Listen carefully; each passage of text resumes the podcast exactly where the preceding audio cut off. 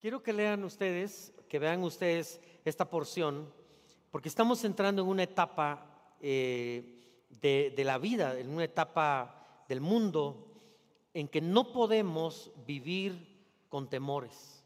No debemos vivir con temores. Nosotros los hijos de Dios tenemos que aprender a vivir en fe. Y, bueno, muchas personas ahora tienen miedo, tienen temor a la muerte. Y durante todo este domingo he estado compartiendo este verso. Dice, qué frágil es el ser humano, qué breve es la vida, tan llena de dificultades. Brotamos como una flor y después nos marchitamos, desaparecemos como una sombra pasajera. Yo estaba recordando que hace casi, bueno, no voy a decir, no voy a decir, hace muchos años yo fui a, no oficiar, sino fui a unos 15 años allá con Mari en Pinotepa. Y, viendo bien, ya pasaron 25 años. Parece que fue ayer y, y veo que ya estoy viejo, ¿verdad? Y parece que fue ayer. No sé usted, pero el tiempo ha pasado tan rápido que esto que nos está diciendo la Biblia lo experimentamos en carne propia.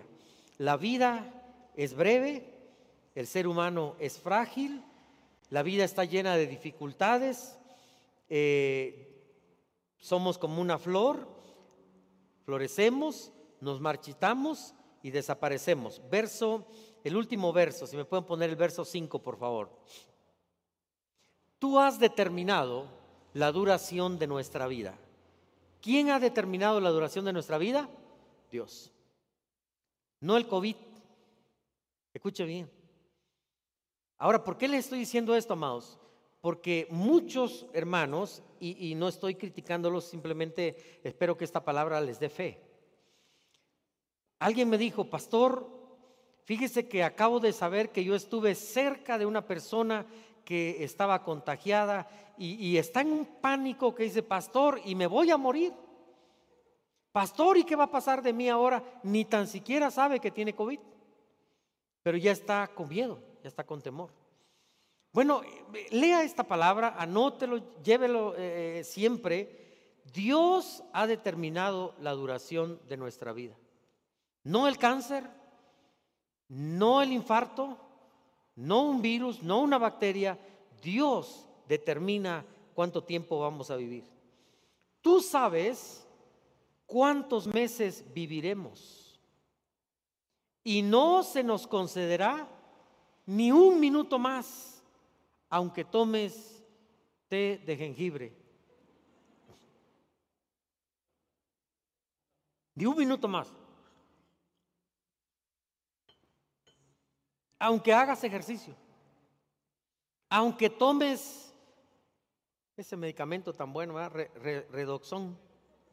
Yo soy médico, luego les doy la aunque tomes vitamina C, vitamina C más zinc, aunque tomes lo que tomes, el día en que se cumpla o ya hayas cumplido el propósito de Dios, bye bye, tuki tuki lulú y bien lulú.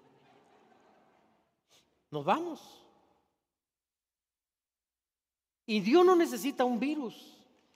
Y Dios no necesita nada, simplemente cumpliste el propósito de Dios, nos vamos. Ahora, ¿por qué les estoy diciendo esto? Yo creo, es mi sentir, estoy orando, que esto va a pasar, pero los temores se van a quedar, las angustias se van a quedar. Y cuando todo esto pase, cuando ya venga una vacuna, etcétera, y juntemos las sillas, ¿verdad?, más pegaditos, y de repente alguien estornude, no vaya usted a salir corriendo. ¿verdad? No, no, no, y sáquenlo y mándenlo afuera y que no venga, etcétera. Porque, amado, tú tienes que vivir con fe. Porque ahorita es una pandemia, mañana es una guerra, mañana es otro tsunami, y cuando venga un terremoto, ¿acaso vas a estar? Yo, yo estuve eh, eh, hace años, ¿verdad? Cuando hubo este terremoto que afectó mucho la parte de Juchitán, sobre todo. Yo estaba en Tuxtla Gutiérrez, estaba en un hotel en el quinto piso. Y cuando vino este terremoto, la verdad, es que yo sentía que ahí nos íbamos a quedar, se movía muy feo, empezó a caer la televisión, las ventanas, todo, y, se movía tan feo. Imagínense estar en el quinto piso de un hotel. y es el hotel más afectado, uno de los hoteles más afectados en Tuxtla Gutiérrez. Y yo estaba ahí y, la verdad es que después del, terremoto yo, no podía caminar. Llegó un momento que yo estaba diciéndole, Dios, gracias por la vida. Que nos ha dado tanto. Gracias por todo. Yo parecía que ahí nos íbamos a quedar. Pero en fin, vivimos. Tuve que salir por un lugar y me sacaron cargando. Yo no podía caminar por mis piernas, no sé qué tenían, del miedo tal vez. Y, me quedé, esa noche me quedé eh, en el lobby del hotel. Pero yo muy valiente dije, no, pues yo voy a meterme a mi cuarto, ya son las 2 de la mañana, yo creo que ya no va a temblar otra vez. Y me metí al cuarto y tan pronto me acosté, volvió otra vez una de las réplicas y ahí vamos corriendo todavía al, al lobby otra vez. Me quedé dos noches en el lobby del hotel, no queríamos entrar al cuarto y ahí en una, en una silla nos dormíamos. El caso fue que al tercer día, cuando yo salí del hotel, pedí mi cuenta y me cobraron como si hubiera dormido en la junior suite de la habitación de ese hotel. Me cobraron bien por dormirme en una silla. De ahí dije, no, a la otra me meto al cuarto, total, a ver qué pasa, ¿verdad? Así que si viene temblor, un temblor es que vas a estar corriendo toda tu vida, te vas a dormir allá afuera porque para que no suceda nada. No, mis amados, tenemos que aprender a vivir en fe. Y sobre todo tenemos que aprender a vivir la vida abundante que Dios nos da. Y yo comentaba en las dos reuniones anteriores que Jesús vino a sanar a los enfermos Jesús vino a liberar a los cautivos, aquellos que viven en una prisión. Él vino a darnos vida, a sacarnos de esa esclavitud, llámese adicciones, llámese conductas, llámese deudas, llámese fracasos, lo que sea. Cristo vino a liberarnos. Cristo vino a traer dignidad a los que han fallado, a los que han fracasado en la vida, a los que alguna vez hemos pecado y, muchos pecamos muchas veces, dice la Biblia que todos hemos pecado, Dios envió a Jesús al mundo a levantar, a traer dignidad, sobre todo a las mujeres y también a los hombres. Vemos la historia de la Biblia de la mujer que estaba, la mujer que fue encontrada en adulterio, ¿verdad? Cómo llegó ante Jesús y fue el único Jesús quien le dice señora. Y estaba leyendo en arameo qué significa cuando él le dice mujer, algunos de los que te acusaban te condenaron. La palabra mujer es la misma palabra que Jesús utiliza cuando está en la cruz del Calvario y le dice a su madre, mujer, he ahí tu hijo. ¿Y sabe qué significa en arameo la palabra mujer? Significa, significa hermana, significa respetable señora. O sea que cuando Jesús le está diciendo a la mujer que la habían cachado en adulterio, cuando Jesús la ve, le dice, respetable señora. Wow. Está levantando la dignidad. Todo mundo la acusaba. Todo mundo le tomó fotos y, hicieron correr su foto en las redes sociales, ¿verdad? Miren a la, la, que cacharon en adulterio, la cacharon con su amante, mírenla y, y nosotros reproducimos todo eso. Es lo que nos gusta ver. Y Jesús es el único que agacha la cabeza. Él no va a avergonzar a esta mujer. Y él le dice, respetable señora, alguno de ellos te condenó, entonces ni yo te condeno, vete y no peques más. Jesús trata, cuando ya todos se ven ido, entonces Él trata el pecado de la mujer y Él le dice, yo no te condeno, no peques más. Y como decíamos, en esta iglesia, mis amados, vamos a aceptar a todos, todos somos enfermos, este es un hospital de enfermos y si hay alguien acá que dice yo soy perfecto, búsquese otra iglesia porque aquí no va a caber, porque aquí todos somos imperfectos, todos estamos apenas creciendo, tratando de llegar a la estatura de la plenitud de Cristo. Y todos venimos aquí con cargas, con problemas, con situaciones difíciles.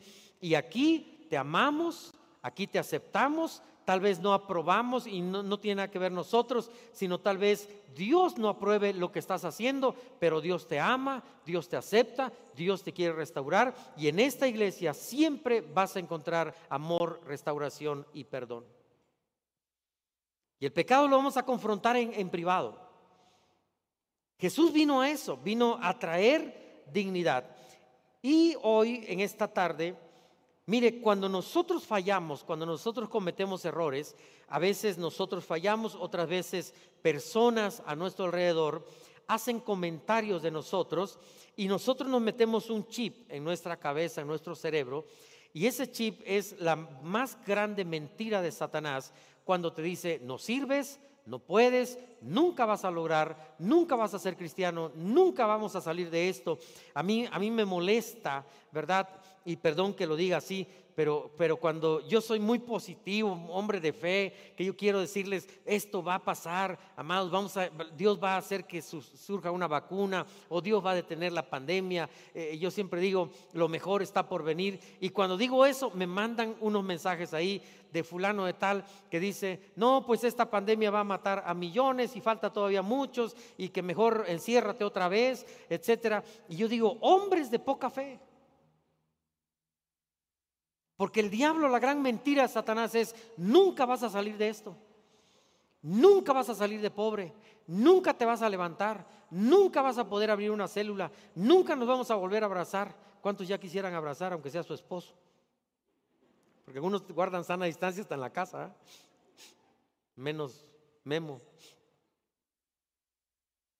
Señor, ¿cuándo yo en la mañana había un brother que no lo había visto aquí durante muchos meses, imagínense nueve meses sin ver a Daniel, y le dije, Daniel, déjame darte un abrazo. Déjame darte un abrazo. Yo no sé si él tenía más miedo o yo. Déjame darte un abrazo. Y me dieron ganas de abrazarlo. Tengo tanto tiempo de no verlos. Amados, y nosotros y Satanás viene a nuestra vida a nuestra mente para decirnos, no se puede, no se puede. Y la palabra de Dios viene a nosotros y nos dice, todo lo podemos en Cristo que nos fortalece. Todo lo podemos en la fuerza de Dios. Y cuando nosotros recibimos esa mentira de Satanás de que, de que no sirves, no puedes, nuestra autoestima se viene abajo y muchas personas hoy en día están padeciendo complejos que no deberían padecer. Están luchando con conflictos internos. Es que me dijeron que yo no servía, me dijeron que estoy muy fea, que estoy muy feo, que, soy celulítico, celulítica, que no sé qué. Y tanta basura que nos dicen, ¿verdad? A mí, a mí tantas cosas que me dijeron de, niño, no vas a servir, eh, eh, lloras mucho, nunca vas a servir en la vida, nunca vas a lograr cosas en la vida. Y nuestra pobreza extrema en la que vivíamos, sentíamos rechazo sentíamos esa mentira de Satanás que nos decía, no vas a poder, nunca lo vas a lograr. Amados, hoy quiero decirles que Cristo Jesús vino también para aumentar nuestra autoestima, para decirnos que nosotros somos la obra maestra de Dios. Para decirnos que nosotros tenemos tanto valor que Él estuvo dispuesto a vender, mire, a pagar. Mire, nosotros, yo ando vendiendo bienes y de repente digo, oye, tengo una casa y te la vendo y yo siento que mi casa vale tanto. Pero en el mercado la gente dice, no, es que tu casa no vale tanto, vale esto. Y yo, yo a veces me aferro, no, es que yo quiero vender de esta manera, pero los compradores me dicen, no vale tanto tu terreno, no vale tanto, así que esto es lo que vale. Y a veces he tenido que reconocer, es cierto, mi terreno no vale tanto, así que le voy a bajar. Pero cuando Cristo vino, le dijeron, mira, eh, el precio que, vale Elías, que vale fulano de tal, José, María, quien sea, el precio que valen es tu propia vida, es tu sangre derramada en la cruz de Calvario. Y Jesús no regateó. Y Jesús no dice, oye, dame lo más barato, no. Que no sea, que no haya lanzazo, mira, quítame tres, quítame de los, de los 40 azotes, quítame 20. Nada más azótame 20 veces. Nada más que me den ciertos escupitajos y nada más que esto. No, él nunca regateó. Él dijo, esto es lo que vale Elías, esto es lo que vale fulano tal, esto es lo que vale toda la humanidad. Yo estoy dispuesto a pagar ese precio. Mi hijo lo vale. ¿Cuántos dan gloria a Dios por ello? Mi hijo lo vale. Mis hijos lo valen valen que yo dé mi propia vida, valen el sacrificio en la cruz. Así que mi amado, si alguien te ha dicho que no tienes valor, si alguien te ha menospreciado y tu autoestima se ha venido hasta abajo, déjame decirte que Cristo vino a decirte, tú eres la obra maestra de Dios y tú vales tanto que Jesucristo pagó el precio que tú valías. No regateó por ti, Por lo tanto, levanta la frente, levanta la cara, camina con la frente en alto y puedes decir, estás autorizado para decir, mi Padre, tengo un Padre que está en los cielos, es el dueño del oro, de la plata, es quien me sostiene, Él me va a cuidar y como lo he dicho el martes, lo he dicho hoy, si Dios te crió y Dios te, te hizo de nuevo y el Señor envió a su Hijo a pagar un precio por ti, ¿Tú crees que Dios te va a descuidar en esta pandemia? ¿Tú crees que Dios va a decir, me olvidé de ti, Elías, de veras te contagiaste porque me descuidé, estaba cuidando a tu brother por allá y me descuidé de ti? No, mis amados, si Dios envió a su Hijo a morir por mí, pagó un precio por mí, Dios cuidará de mi vida.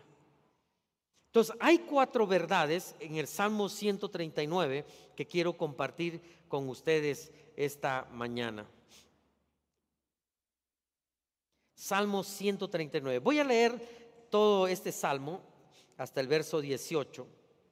Y luego voy a dar cuatro verdades que encontramos aquí, que espero que estas verdades te ayuden a mejorar tu autoestima.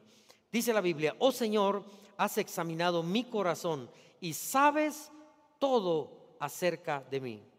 Sabes cuando me siento y cuando me levanto. Conoces mis pensamientos aún cuando me encuentro lejos. Me ves cuando viajo y cuando descanso en casa. Sabes todo lo que hago. Sabes lo que voy a decir incluso antes de que lo diga.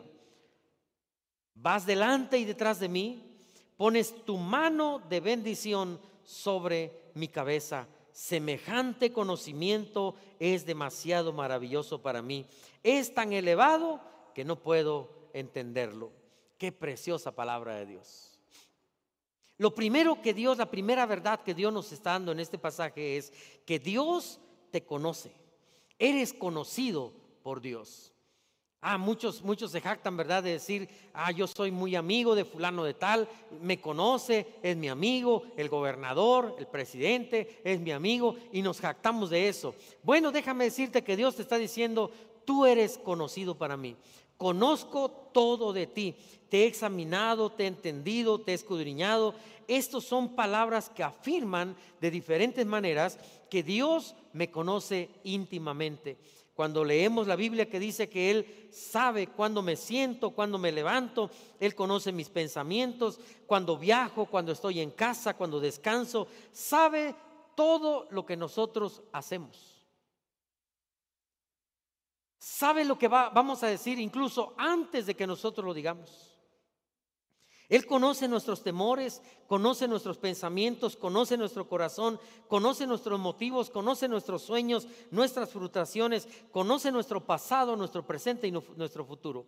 Hay un pasaje que me, emociona cuando lo leo, cuando él tiene el encuentro, Jesús tiene el encuentro con Pedro, con Simón. Eh, eh, Jesús le dice, Simón, hijo de Jonás. Simón, hijo de Jonás, tú serás llamado piedra y sobre esta roca edificaré mi iglesia. Cuando, cuando Jesús le está diciendo, Simón, hijo de Jonás, él está diciendo, conozco tu pasado, sé hijo de quién eres. Conozco tu, tu, tu pasado, conozco tu presente, sé que eres aguerrido, sé que eres contestón, sé que eres atrevido, arriesgado, sé lo que eres Pedro, pero también sé y conozco tu futuro, sé que sobre esta roca voy a edificar mi iglesia. Vas a ser parte fundamental del reino. Pedro, amados, eh, eh, apenas estaba teniendo un encuentro con Jesús y Jesús le está diciendo, yo conozco todo de ti. Y lo mismo nos está diciendo el Señor esta mañana. Él te conoce, Él te entiende cuando estás frustrado, te entiende cuando tienes temor, te entiende cuando te sientes una cucaracha aplastada, te entiende cualquier situación o pensamiento, situación que estás enfrentando. Dios lo sabe todo. David dice, este conocimiento es demasiado maravilloso para mí, no lo puedo entender. O sea, mis amados hermanos y amigos, estamos en la mente de Dios. Estamos en la mente de Dios porque Él está consciente de lo que está ocurriendo conmigo. Él está consciente de lo que está ocurriendo a mi alrededor. Él está consciente, Él sabe cuando me levanto, cuando despierto, cuando me acuesto, cuando vienen pensamientos malos a, mi mente. Dios sabe todo, Dios lo ve claramente todo, pero déjame saber algo que nos dice la Biblia.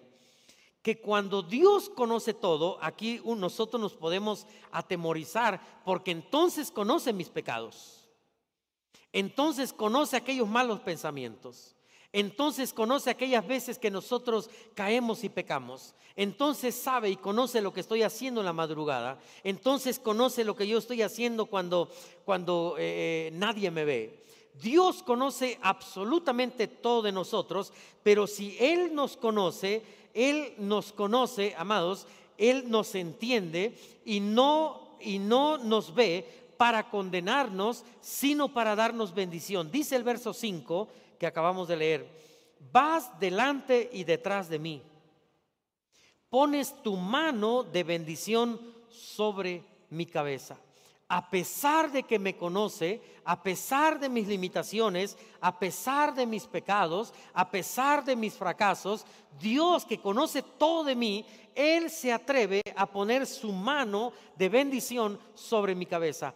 Cada vez, mi amado, que alguien ponga su mano sobre ti, tú debes saber, y, esto lo he enseñado, he enseñado a la iglesia por muchos años, no cualquiera debe poner su mano sobre ti.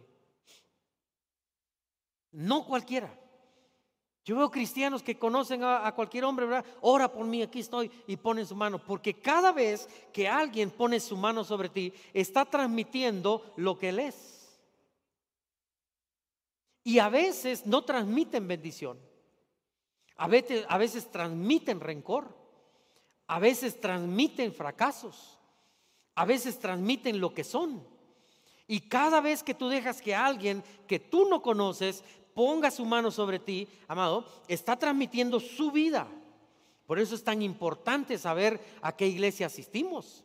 Por eso es tan importante saber quién es nuestro pastor aquí en la tierra. Sabemos que Jesucristo es el pastor de pastores, pero Él ha constituido a unos pastores para esta tierra y yo debo saber quién es el que va a orar por mí, quién es el que me va a bendecir. Y la Biblia dice que Dios a pesar de que nos conoce, a pesar de que conoce nuestros fracasos, Él no dice, uy, este es bien pecador, no, esta tiene malos pensamientos, no, Él dice, vengan a mí todos los que estén trabajados y cargados, yo lo voy a hacer descansar y pone su mano sobre ti. Y cada vez que alguien pone su mano sobre ti, cuando los padres, yo decía, padres, bendigan a sus hijos. Cuando el hijo se va a la escuela, pon tu mano sobre tu hijo y bendícelo. Esto es una práctica judía. Todas las veces que los hijos salen, son bendecidos. Cada vez usted, usted si se reúne conmigo en las mañanas en el devocional, usted sabe que yo los bendigo. Porque soy la autoridad que Dios les ha puesto en esta tierra. Y Dios dice, cada vez que la autoridad proclame, decrete, declare una bendición, yo los voy a bendecir, dice Dios. Yo no soy el que le va a dar, el que los va a proteger. Yo no soy, yo solamente declaro una bendición, que es la bendición bíblica. Y cuando Aarón dice, dice Dios le dice a Moisés, dile a Aarón que diga estas palabras, hay números, y cuando él diga estas palabras, el Señor te bendiga y te guarde, el Señor sonría sobre ti y te dé paz, etcétera. Entonces yo los voy a bendecir.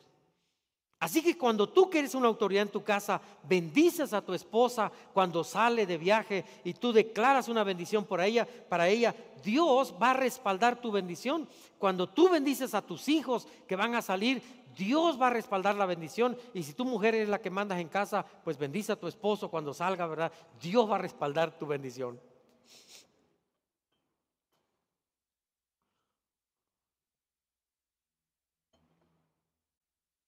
Es un respaldo legal.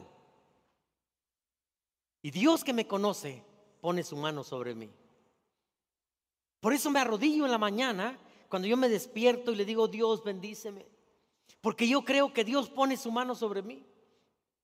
Estaba viendo una fotografía de, del presidente Trump que fue a una iglesia el domingo pasado y él llegó a una iglesia y le decía a los muchachos, mira, cómo está, en qué posición está. Lo critican en México, lo critican de muchas maneras, pero este hombre tiene una cosa, siempre que va a una iglesia, está así. ¿Qué está haciendo? Bendíceme Dios. bendíceme. Y cada vez que tú vengas a la congregación y haya la bendición pastoral, pon tus manos así, Señor, bendíceme, recibo esta bendición. Cada vez que vas a salir de viaje, oiga, o cada vez que oramos por los diezmos y ofrendas, amado, bendecimos, pues pon tu mano, Señor, yo quiero recibir esta bendición. A veces leo acá comentarios que me dicen, recibo la bendición, pastor, estás recibiendo, son declaraciones de fe. Dios te quiere bendecir, ahora tú debes decir, Señor, yo recibo esta bendición. Dios ha puesto sus manos sobre nosotros para bendición y para protección. Él, dice la Biblia, mis amados, va delante de mí y detrás de mí. ¿Cuánto creen esto? No tengas miedo. No tengas miedo. Yo no sé qué más trae este mundo, yo no sé qué más situaciones difíciles vamos a vivir. No tengas miedo. El Señor, el bien y la misericordia te perseguirán todos los días de tu vida. Entonces, pastor, ¿por qué muchos hermanos cristianos en la fe, hombres y mujeres de Dios, murieron en esta temporada? Porque habían cumplido su propósito en esta tierra. Se iban a ir de todas maneras y eso es malo. No, ellos están disfrutando del cielo, están disfrutando de ese río cristalino. Eh, comentaba en la reunión anterior que había un pastor que estaba, que, estaba poniendo un video de un río en Chiapas y me dieron ganas de ir a ese río y está, y es un río, eh, eh, lo vi medio sucio, la verdad. Pero me dieron ganas de ir a ese río. Y el río del cielo, dice la Biblia que son ríos cristalinos que hay, árboles que, producen 12 frutos, dice Isaías. Ellos están comiendo de estos árboles. Ellos están en la presencia de Dios, en la morada de Dios. Pero no tengas miedo, amados, porque Job dice, el Señor ha destinado el tiempo que tú vas a vivir y ni un minuto más, ni un minuto menos. Así que ni un virus, ni un cáncer, ni una enfermedad determina el momento en que yo voy a partir. Mi vida y tu vida está en las manos de Dios. Segunda lección, segunda verdad, versos 7 al 10. Jamás podría escaparme de tu espíritu, jamás podría huir de tu presencia. Si subo al cielo, ahí estás tú. Si desciendo a la tumba, ahí estás tú. Si cabalgo sobre las alas de la mañana, si habito junto a los océanos más lejanos, aún allí me guiará tu mano y me sostendrá tu fuerza. Podría pedirle a la oscuridad que me ocultara y a la luz que me rodea que se convierta en noche, pero ni siquiera en la oscuridad puedo esconderme de ti. Para ti la noche es tan brillante como el día, la oscuridad y la luz son lo mismo. Segunda verdad de esta tarde, Dios te busca. Dios te anhela. No eres tú buscando a Dios. La verdadera relación, el cristianismo, es Dios buscando al hombre. Desde el, Génesis, ahí cuando Adán y Eva pecaron, Dios empezó a buscar al hombre. ¿Dónde estás, Adán? Y Dios sigue buscándote. Y yo comentaba que muchos de nosotros estamos aquí, mis amados, no porque, ay, es que un día yo decidí seguir a Dios. Yo le di mi vida a Dios. No, Dios nos, anhelaba tanto que nos estuvo buscando y nos puso personas a nuestro alrededor para que nos hablaran y un compañero del trabajo y, y alguien nos ponía un pasaje y nos enviaban el cita con Dios y el audio. De cualquier manera, Dios nos acorraló porque Dios me anhela. Porque Dios quiere pasar conmigo cada mañana. Él está sentado ahí en mi sofá diciendo, tengo una cita contigo, quiero, eh, quiero platicar contigo. Estoy a la puerta de tu corazón llamando. Si alguno abre, entraré a Él y cenaré con Él y Él conmigo, dice la Biblia. Oiga, pero yo he pecado tanto que no soy digno. Mire, estaba comentando cuando Dios, cuando Jesús llamó a Mateo. Dice la Biblia que Mateo hizo una cena. Mateo era un publicano. Mateo era un pecador. Mateo era lo más despreciable de la sociedad judía. Mateo era un extorsionador. Y Jesús cuando quiere a alguien, a alguien para su equipo de liderazgo, pensó en Mateo. Él no pensó en el más santo que había en el tiempo que Jesús estaba ahí. Él pensó en Mateo. Y Mateo está pecando, Mateo está cobrando aquí impuestos. Y Jesús le dice, ¿quieres ser mi discípulo? Ven y sígueme. Yo quiero que seas parte de mi equipo. Y, entonces Mateo, tan emocionado está, que hace una cena, y, me gustaría que, leyéramos ese, ese pasaje de, la Biblia, de, Mateo, cuando el Señor llama a Mateo. Quiero leerlo acá, porque mire cómo, cómo dice. Más tarde Mateo invitó a Jesús, Mateo 9, 10. Mateo invitó a Jesús y a sus discípulos a una cena en su casa, junto con muchos cobradores de impuestos o sea, toda la mafia estaba ahí. Ya iba a decir la mafia del SAT, pero no, ¿verdad? Todos los cobradores de impuestos, todos los extorsionadores están ahí, todos los secuestradores están ahí en la mesa sentados con Jesús. Pero mire lo que dice, todavía el texto no acaba. Y había también otros pecadores de mala fama. Ahí estaba Elías Betanzos. Ahí estaba Memo. Ahí estaba Alfonso, de mala fama. Pero ahí estabas tú también. Todos somos pecadores de mala fama. Todos. No hay uno que diga yo soy perfecto. Ahí estaba yo. Dentro de esos de mala fama estábamos nosotros. Y ahí está Jesús comiendo con pecadores de mala fama, comiendo con todos los extorsionadores. Ahí está él. Y claro, los religiosos le dijeron, cuando los fariseos vieron esto, preguntaron a sus discípulos, ¿por qué su maestro come con semejante escoria, con semejante basura? Los religiosos siempre dicen eso. Y Jesús le dice, la gente sana no necesita médicos, los enfermos sí. Ahora vayan y aprendan el significado de la siguiente escritura. Quiero que tengan compasión no que ofrezcan sacrificios. No he venido a llamar a los que se creen justos, sino a los que saben que son pecadores. Jesús te conoce, Dios te está buscando y Dios no va a dejar que te escapes. No podemos huir de la presencia de Dios. Y Dios tampoco te va a dejar escapar. No podemos, aunque vayamos a cualquier lado, no, ya me molestó este acá y me está hablando de su religión, me voy a cambiar de trabajo. Pues en ese trabajo el Espíritu Santo te va a seguir molestando. ¿Por qué? Porque te ama. ¿Por qué? Porque no quiere condenarte. ¿Por qué? Porque quiere salvarte. ¿Por qué? Porque quiere bendecirte. Dios nunca busca a alguien para condenarlo, sino para salvarlo. Dice el verso 10 del pasaje que estamos leyendo, aún allí me guiará tu mano y me sostendrá tu fuerza. A donde quiera que yo me esconda, allí me guiará tu mano y me sostendrá tu fuerza. Tercera lección que aprendemos de, esta, de este salmo. Dios te asombra. Y aquí es donde viene, amado, espero que esto te pueda, te pueda ayudar en tu autoestima. Dice la Biblia, Tú creaste las delicadas partes internas de mi cuerpo y me entretejiste en el vientre de mi madre. Tú no eres producto, como lo dicen muchos, del chango. Una jovencita, una niña va con su mamá y le dice, mamá, nosotros de dónde venimos? Y, la mamá le dice, Dios nos crió hija. Y se va con el papá y le dice, papá, ¿y nosotros dónde venimos? Y el papá le dice, venimos del chango, hija, el mono. Entonces la hija está confundida, va con la mamá y dice, mamá, ¿por qué tú dices que venimos de Dios y mi papá dice que venimos del mono? Y la mamá dice, que hija, yo hablo de mi familia, de la familia de tu papá es otra cosa.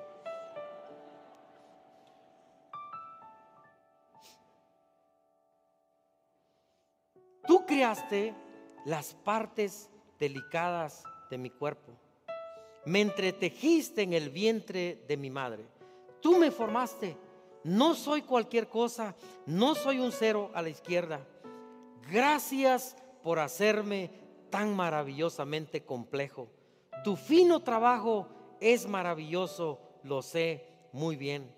Tú me observabas mientras iba cobrando forma en secreto, mientras se entretejían mis partes en la oscuridad de la matriz. Me viste antes de que naciera cada día de mi vida estaba registrado en tu libro. Cada momento fue diseñado antes de que un solo día pasara. Dios me hizo de una manera tan especial, tan especial. Te hizo a ti de una manera tan especial. Mujeres que están aquí y que a veces están afectadas por palabras que hombres les han dicho. Ya no me sirves, ya no vales, ya esto, ya lo otro. Tú debes saber y asombrarte, como dice el salmista, me asombra lo maravillosa, lo maravilloso que soy. Me asombra cómo Dios tú me has hecho. Porque Dios te ha dado una forma y Él te creó, Él te, entre, eh, él, él te formó con sus manos. Le tomó tiempo, amados. En algunos nueve meses, en otros seis, en otros siete, en otros ocho, ¿verdad? A mí no sé cuántos meses le tomó, creo que 14, pero ahí voy. Y todavía me sigue formando. Él empezó a formar en secreto. ¿Por qué Dios no hizo? ¿A poco no tenía el poder para que, no sé, hubiera un sistema de globo y en lugar de que la mujer, el bebé se creara en la mujer, se creara en una especie de globo que nosotros tuviéramos por ahí y viéramos cómo va formándose todo? ¿No, no creen que sería interesante eso, doctor? Pero Dios dijo, no, porque el hígado es muy feo. Porque las partes internas no son tan bonitas, ¿verdad? Y entonces lo voy a esconder y te voy a ir formando, porque cuando te voy formando no estás tan bonito, pero cuando sales a la luz, toda mamá dice, qué bonito está mi hijo. No hay hijo feo. Para los padres y para nuestro Padre Celestial, nadie es feo. Todos somos bellos. Dios nos ve. Imagínense a Dios cuando nacemos. Dice, wow, qué precioso hijo he criado. Único en todo el mundo. Mi hijo Elías tiene, no hay nadie que, se, que sea semejante a él. Hay parecidos a él. Luis Miguel, eh, otros más, pero hay parecidos, pero nadie igual a él. Es único eh, el iris de sus ojos, la huella de sus dedos. Es único, lo crié de una manera especial. Le di una forma, le di el tono de voz, le di todo para que le puse capacidades para que predique la palabra. Él es el único que ha hecho, amados, todo lo que Dios hace, primero lo termina y luego se regresa acá y lo hace un bebé. Pero Dios ya sabe cómo voy a terminar yo. Por eso yo estoy confiado acá. Nada ni nadie me podrá separar del amor de Dios. Ni un virus, nada. Porque cuando Dios me formó, Él determinó mis tiempos. Él sabe cuándo iba a morir. Él sabe cuándo voy a terminar. Porque ya lo dijo desde que yo nací. Él ya puso allá cuándo voy a terminar. Él inició esta iglesia y Él sabe dónde va a terminar esta iglesia. Él sabe qué auditorio vamos a ocupar en unos años. Él sabe qué va a pasar de esta iglesia. Aún si yo me muriera, Él sabe qué pastor va a continuar en esta iglesia. Todo lo que Dios empieza, ya lo terminó y luego se regresa acá y Él empieza de bebé y va diciendo, pero yo ya sé cómo vas a terminar. Todos ustedes están en la mente de Dios. Damos gloria a Dios por ello. Es la maravillosa gracia de Dios. Es la maravillosa gracia de Dios. No tengas miedo de morir. No tengas miedo que si salgo, ¿qué va a pasar? Tenemos que salir. Tenemos que trabajar. Y no creas que Dios dice, ay, pues yo te, hice, ya te terminé y, y, determiné que allí te vas a morir, allí va a acabar tu vida, pero ni modo vino un virus que perdí el control y aquí te quedaste, ni modo, no supe qué hacer. Dios no actúa así. Dios ya tiene todo controlado, mi amado. Dios ya sabe cómo vamos a terminar esta pandemia. Dios, Dios ya sabe quiénes van a vivir, quiénes vamos a seguir adelante. Aquí estamos nueve meses después. Déjame decirte, y aquí hay médicos, casi todos nosotros ya estuvimos cerca de una persona contagiada. Si no es que ya te contagiaste y eres asintomático y andas por la vida aquí contagiando a todos nosotros, ¿verdad? Y ni cuenta te diste. He escuchado a personas que dicen, es que yo sí me he cuidado, pastor, he sido bien responsable y nunca. Le digo, no, en nueve meses ya, ya estuviste en algún lugar, mi amado. Pero Dios tiene un propósito para mí y ese propósito se va a cumplir. No porque lo diga yo, sino porque Dios cuando me formó ya me terminó. Y nada, nada va a hacer que yo llegue allá. Ya está hecho. Ya está terminado. Soy un producto terminado. No es que Dios se le va a ir, no, se descontroló el mundo en esta pandemia y Dios perdió el control. Amados hermanos y amigos que me están escuchando, somos la obra maestra de Dios. Me asombra.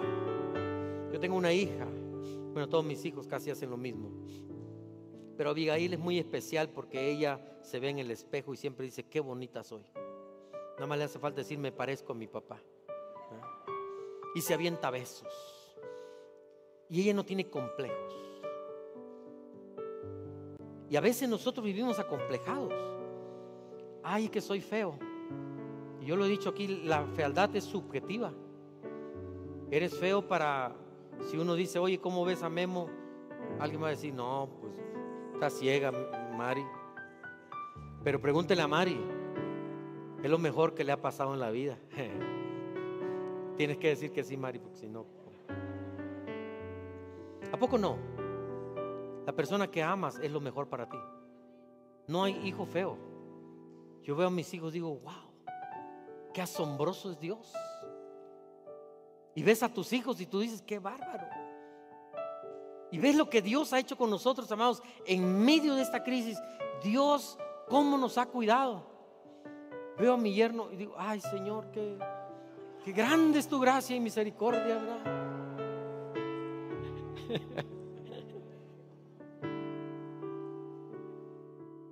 Tú debes creértela. Tú debes creértela. Ay, pastor, pero es que tengo las piernas bien flacas. Pues por algo te las dio Dios. En un terremoto eres tú la que sale corriendo primero.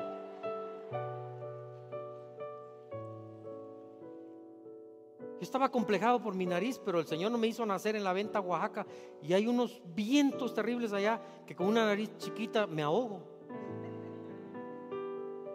Es curioso.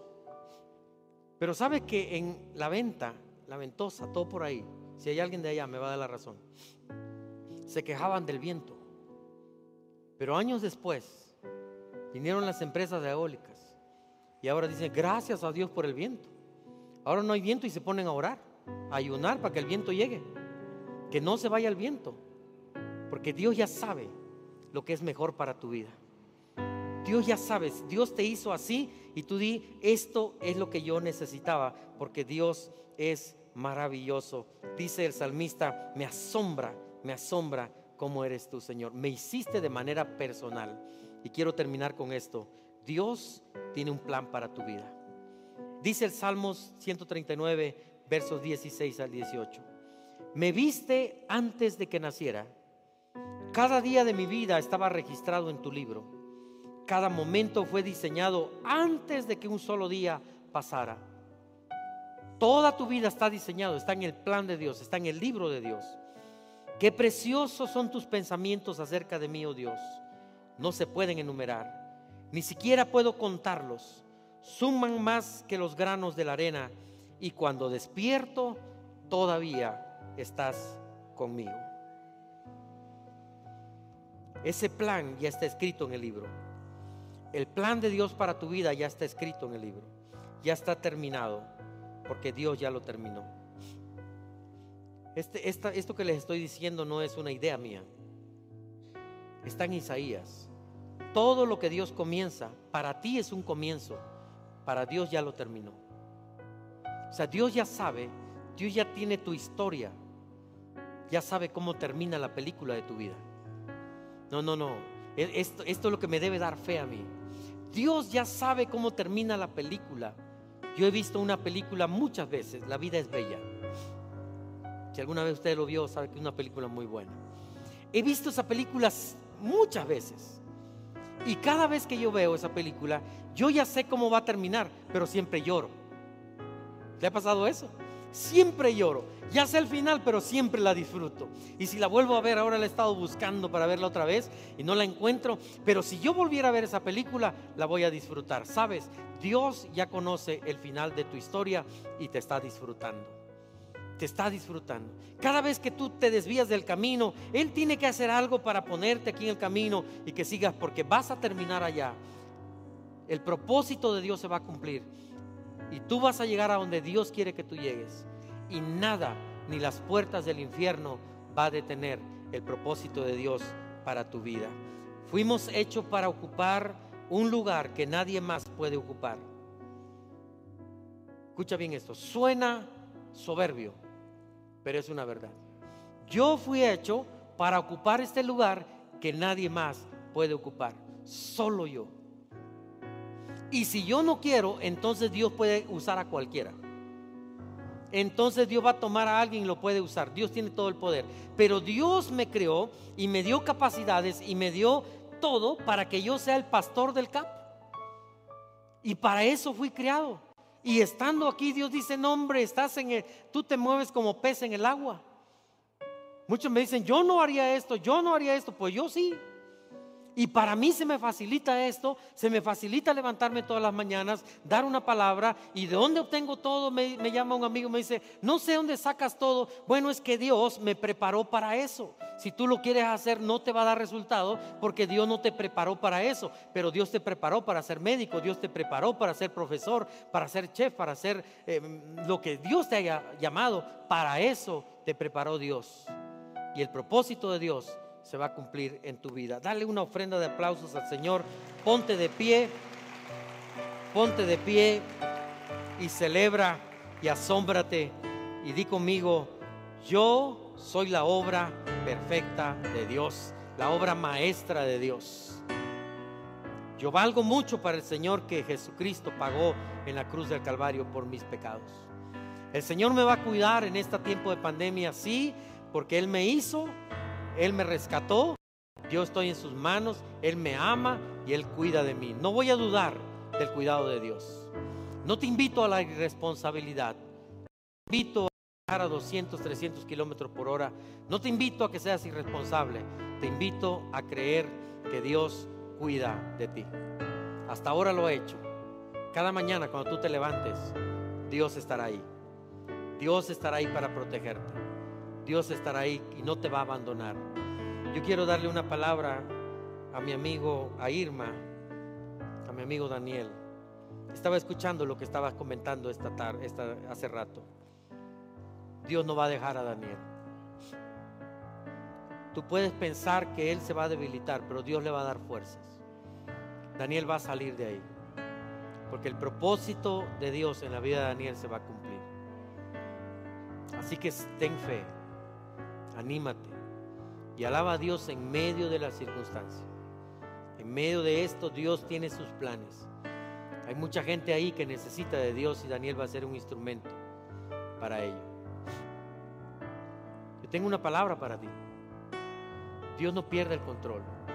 Yo no sé qué estás pasando, pero Dios me envió a decirte que Él te conoce, que Él te ve, que Él tiene cuidado de ti. Tienes que levantar el ánimo, tienes que pararte en fe y creerle a Dios y decirle, Dios, voy a aceptar tu palabra, voy a aceptar tu bendición y voy a salir de este lugar como una guerrera, como un guerrero valiente. Yo soy más que vencedor en Cristo. Así que no te, no te, no te paralices por el miedo, no sientas temor. Levántate con valentía, esfuérzate y sé valiente. Porque vas a entrar a la tierra prometida. Vas a llegar al propósito de Dios. Yo te animo y te exhorto a que te levantes en fe, sabiendo que tenemos un Dios todopoderoso que nos ha formado y que su propósito se va a cumplir. Él no ha perdido el control. Padre, gracias por tu palabra. Levanta tus manos, yo quiero bendecirte esta tarde. Padre, bendigo a tu pueblo. Yo quiero hacer algo más. Un momentito. Voy a pedirle, Mabel, ven acá. Este, líderes, vénganse para acá. Doctor Javier, vénganse para acá. Hay más líderes acá del CAP que estén acá. Voy a pedirle que estén aquí al frente. Algo hicimos en la mañana y yo quiero volverlo a hacer. Hay mucha gente allá en las casas que necesitan ser bendecidas. Yo voy a pedir que extiendas tu mano hacia, hacia, hacia la cámara. Y otros líderes, si hay más pastores están aquí, pastores, pásenle. ¿Dónde está Saúl, Chayito? Vengan, yo quiero que, podamos bendecir, vente mí. Yo quiero que los pastores bendigan sus vidas. Yo quiero bendecirlos. Quiero bendecirlos a todos ustedes, a los que están aquí, a los que están en casa. Yo quiero que de veras esta tarde tú recibas esta bendición. Lo, lo hacemos porque te amamos. Te bendecimos porque te amamos. queremos bendecir a toda la iglesia, queremos bendecir a los que están en casa. Y queremos que la gloria de Dios sea sobre tu vida. Que la gloria de Dios sea sobre tu casa. Y que Dios te dé fuerzas para salir adelante.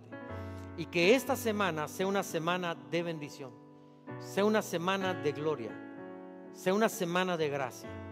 Así que da una bendición. Y líderes, bendigan allá a la gente que está en la cámara. Oren y usted levante su mano. Vamos a bendecir. Sí, Señor, te damos gracias, Señor Te bendecimos, Señor. Y declaramos, Padre, que en ti somos más que vencedores.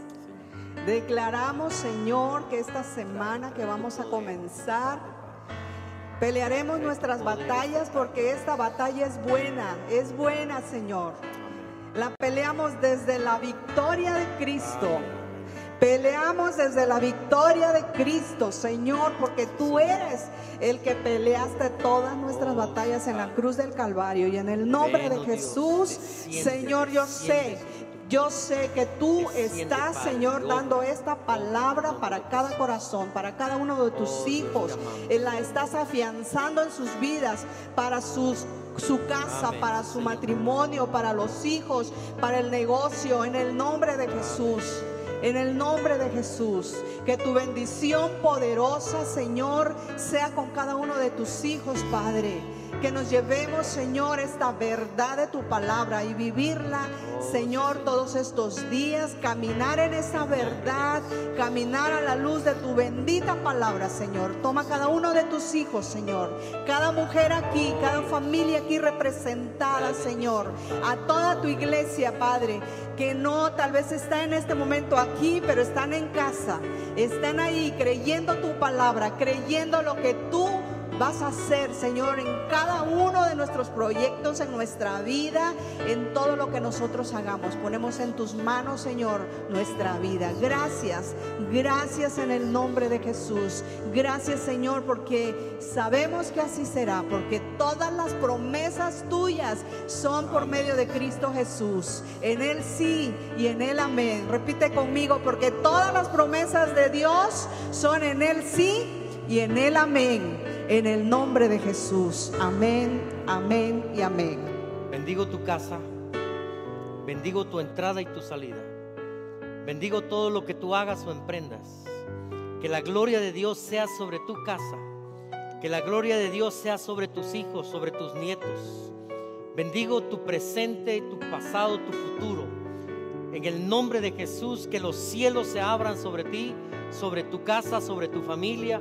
En el nombre de Jesús, que ese trabajo venga. En el nombre de Jesús, bendigo tu empresa, tu oficio, tu trabajo, tu negocio, tu oficio. En el nombre de Jesús, bendigo a tus hijos, bendigo tu matrimonio, bendigo tu presente, bendigo tu futuro. Declaro que el Señor vendrá sobre ti y habrá ríos en, en medio del desierto.